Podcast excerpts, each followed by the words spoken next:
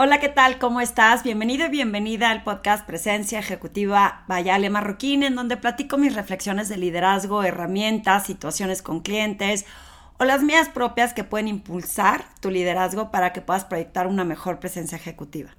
El día de hoy quiero hablar del control. Si eres de estas personas que le cuesta trabajo soltar el control y que levante la mano el que me diga que no. Recuerda que estos podcasts los puedes escuchar en Spotify, iTunes, puedes verlos en el canal de YouTube y te tengo una noticia increíble.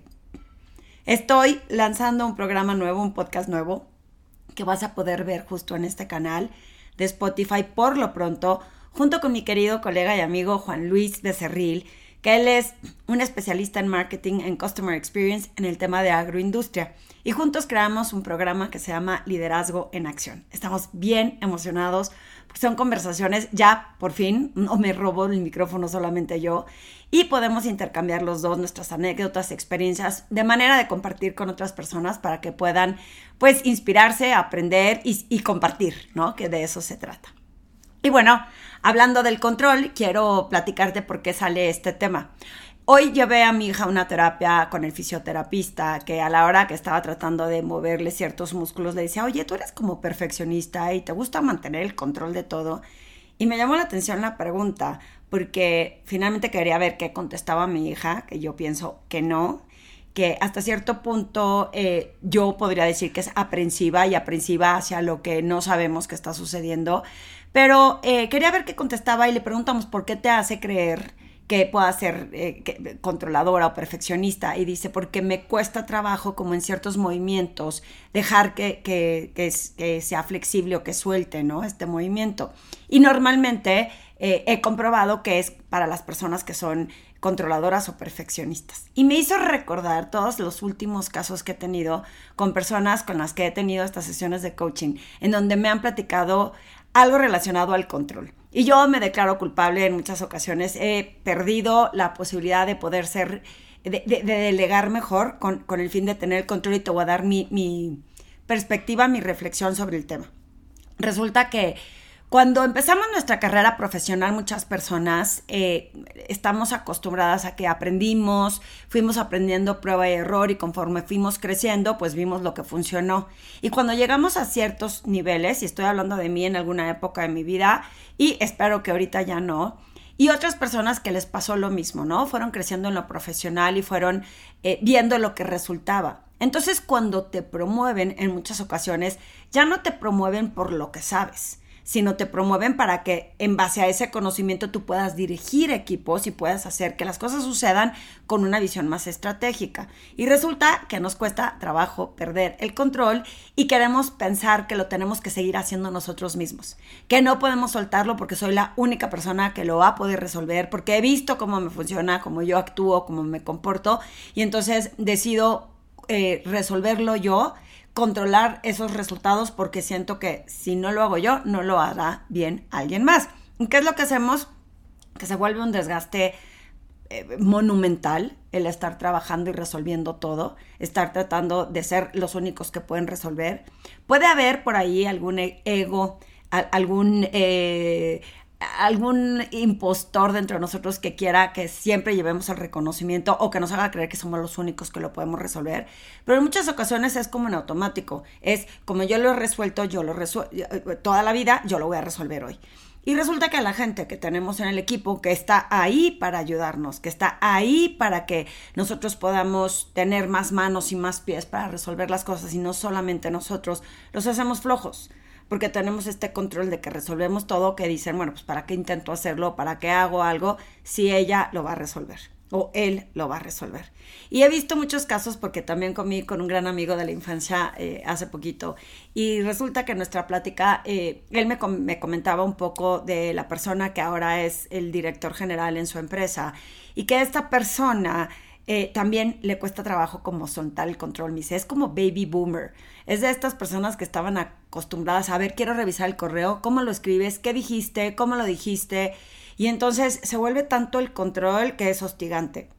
Y esto del control, quizá esta persona está orientada a resultados y a conseguir que, que las cosas funcionen a través de estos resultados y piensa que si no revisa las cosas eh, con, con detalle, y con conciencia, pues entonces no obtengan el resultado al que está acostumbrado o acostumbrado a llegar y resulta que se vuelve micromanager. La palabra micromanager es altamente repudiada entre todos mis clientes porque nadie quiere tener aquí como en la yugular a alguien revisando exactamente punto y coma lo que haces. Y asumo que las personas tampoco queremos, los líderes tampoco queremos estar haciendo todo porque lo que necesitas también es tener una visión más estratégica, poder guiar a las personas en base a esa experiencia que ya tuviste hacia dónde hay que llevar el área o los resultados, qué otras cosas tenemos que aprender, con quién tenemos que hacer alianzas, pero si no la pasamos ejecutando y haciendo todo, pues resulta que nunca vamos a tener esa visión estratégica. Entonces, es importante que si tú eres una de estas personas que sabes o que piensas que solamente tú lo puedes resolver o que cuando llega a tus manos casualmente tú eres la única persona que lo resuelve. Casualmente, si no hubiera llegado a ti, se hubiera tardado más en ser resuelto. Casualmente, hasta que no revisaste tú algo, te diste cuenta que había un error. A las personas las tenemos que dejar que se equivoquen, porque si no, no van a aprender. Yo creo que este ejemplo lo puse recientemente, cuando yo hacía los exámenes. Eh, creo que aprendías más cuando te equivocabas, porque no se te olvidaba en qué error no te sacaste el 9 o el 10 y de otra forma, a lo mejor no con tanta conciencia habías contestado bien y ni siquiera te había caído bien el concepto o bien el 20 del concepto de que habías aprendido. Entonces, estos errores ayudan a que las personas crezcan y aprendan. Yo no estoy diciendo que se equivoquen constantemente y yo no estoy diciendo que las personas cometamos errores conscientemente, porque todos tendríamos que prepararnos y observar y tener calma y no hacer las cosas tan a prisa. Sin embargo, si no nos sueltan, que hablo del mismo tema del control, y mi hija no, me dejará mentir y no se dejará de reír, que cuando le sueltes el coche la primera vez a tus hijos, pues hay un tema de control de qué pasa si choca, si lo raspa, si se pasa, si se pierde. Y entonces hay este sentido de que, querer tener control y la única forma, hice memoria de cuando yo aprendí a manejar y pues la primera vez que mi mamá me prestó un coche fue una de estas, que ya muchos de ustedes no van a conocer esa marca, pero una Datsun de estaquitas. Era una camionetita de la oficina de mis papás y me acuerdo que perfecto que un domingo me fui a misa en una calle muy angosta que se llama Certoma ahí en Torreón y cuando quise pasar pues no me di las estaquitas y me eché un coche que estaba estacionado al lado. O sea, rápidamente mi mamá fue a, a, resolver el tema. No me acuerdo que me haya regañado ni que se haya angustiado porque había chocado, pero pues choqué.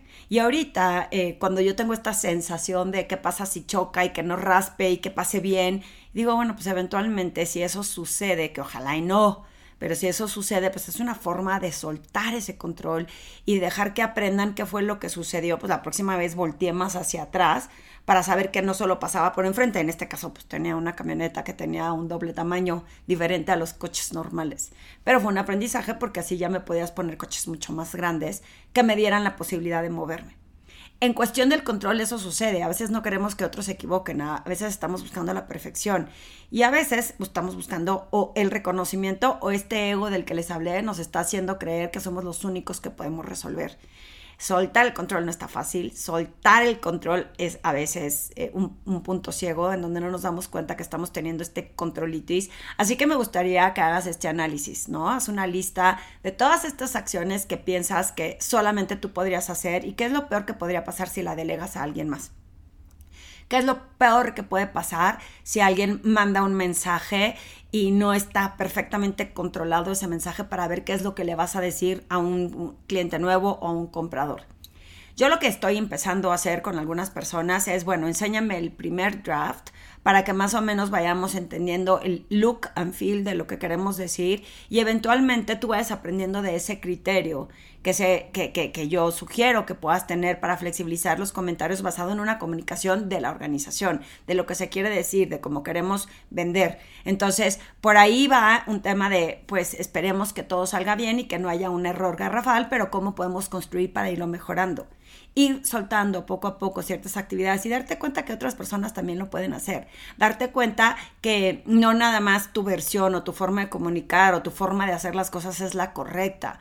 Eh, no lo podemos saber si no soltamos esa tarea, si no aprendemos a delegar y empezamos a soltar para confiar, como el coche, suéltale el coche a todas estas personas e intenta que si ya les enseñaste, pues practiquen, porque si no practican, nunca van a saber manejar. Haz esta reflexión, eh, si te está cayendo el 20, pues analiza qué puedes soltar, qué puedes dejar de hacer y cómo te dejas de convertir en un eh, ejecutor, en el doer que le llaman, en el yo hago, hago, hago, y te vuelves a una parte de la balanza entre el hacer y el ser o el estar. Y te vuelves una persona con visión que empieza a ver una estrategia, que empieza a planear cómo quieres dirigir eh, eh, todo lo que ya aprendiste para que los equipos sean los que hagan esta ejecución y tú te diriges nada más a influir, a orientar, a acompañar, a guiar y a soltar. Me cuentas cómo te va. Espero que esta pequeña reflexión, que ha sido breve el día de hoy, te sirva, te acompañe en el camino. Y recuerda que si tienes dudas de algún tema específico que quieras tratar, del que quieras que comparta, como el que hice de la consejera del rey, que alguien me escribió y que me pidió un poco de consejo de cómo podía superar sus retos, escríbeme, porque sí puedo hacer un contenido específico para ti. Y si quieres saber más de este tema de control y cómo soltarlo, también búscame. Acuérdate que yo puedo tener programas en grupo y puedo tener programas individuales en donde acompaño a las personas a que puedan superar estos retos y tener las herramientas necesarias para poder salir adelante. El tema es que tú estés dispuesto y abierto a querer cambiar estos comportamientos para que puedas lograr un mayor liderazgo, eh, una presencia ejecutiva que permita que proyectes esa credibilidad, esa responsabilidad y esa influencia en otros. Te dejo sin antes pedirte de favor que no solo compartas este podcast, pero que te acuerdes de compartir el podcast nuevo de Liderazgo en Acción con Juan Luis Becerril y con eh, tu servidora, porque nos hemos divertido y creo que es una perspectiva diferente de cómo ver el liderazgo. Nos vemos en el próximo.